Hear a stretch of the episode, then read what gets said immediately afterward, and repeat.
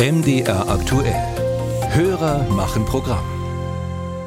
Überall im Land werden jüdische Mitbürger bedroht, einfach weil der Staat Israel sich gegen brutalste Angriffe zur Wehr setzt. Und ständig heißt es von Politikern, für Antisemitismus gebe es in Deutschland keinen Platz.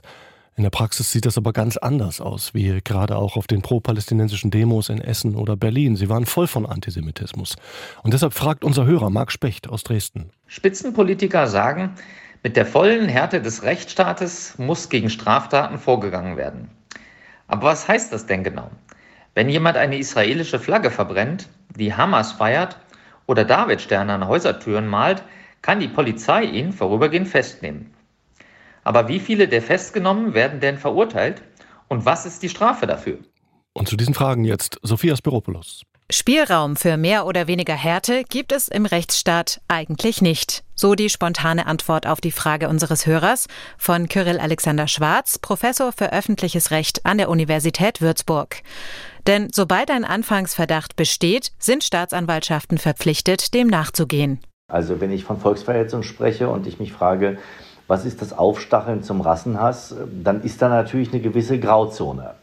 Aber wenn es darum geht, ganz gezielt die jüdische Bevölkerung in Deutschland einzuschüchtern, ähm, ihre Menschenwürde abzusprechen oder ähnliches, würde ich sagen, ist der Tatbestand der Volksverhetzung ähm, in jedem Fall erfüllt. Das gelte auch, wenn jemand mit einem Sticker oder einer Flagge Sympathie für die Hamas bekunde. Schwarz Einschätzung nach zielt die Formulierung maximale Härte vor allem auf das Versammlungsrecht ab. Da hätten die Behörden nämlich einen gewissen Ermessensspielraum. Das Versammlungsrecht sagt zum Beispiel, eine Versammlung, aus der strafbare Handlungen herausbegangen werden, können die Ordnungsbehörden auflösen. Ähm, und da würde ich eher sagen, es ist ähm, ein wirklich unerträglicher Zustand, ähm, wenn Hamas-Sympathiebekundungen unter dem Mantel der Versammlungsfreiheit hier durchgeführt werden.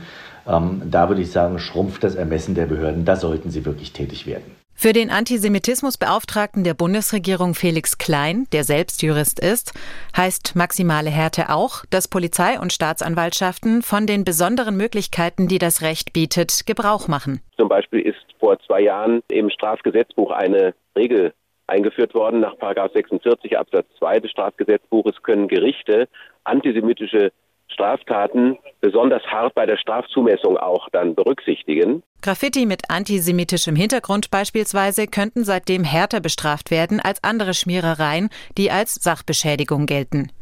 Er begrüßt das Versprechen aus der Politik, hart gegen derlei Straftaten vorzugehen. Und die Strafverfolgung muss schnell gehen, sagt er.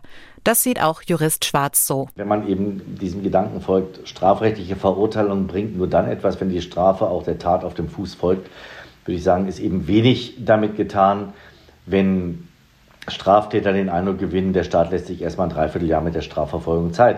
Die Unterstützung einer terroristischen Vereinigung und Volksverhetzung können mit bis zu fünf Jahren Freiheitsstrafe geahndet werden.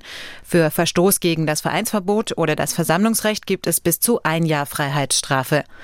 Das BKA hat seit Beginn des Krieges in Israel über 2000 Straftaten gezählt, die damit im Zusammenhang stehen.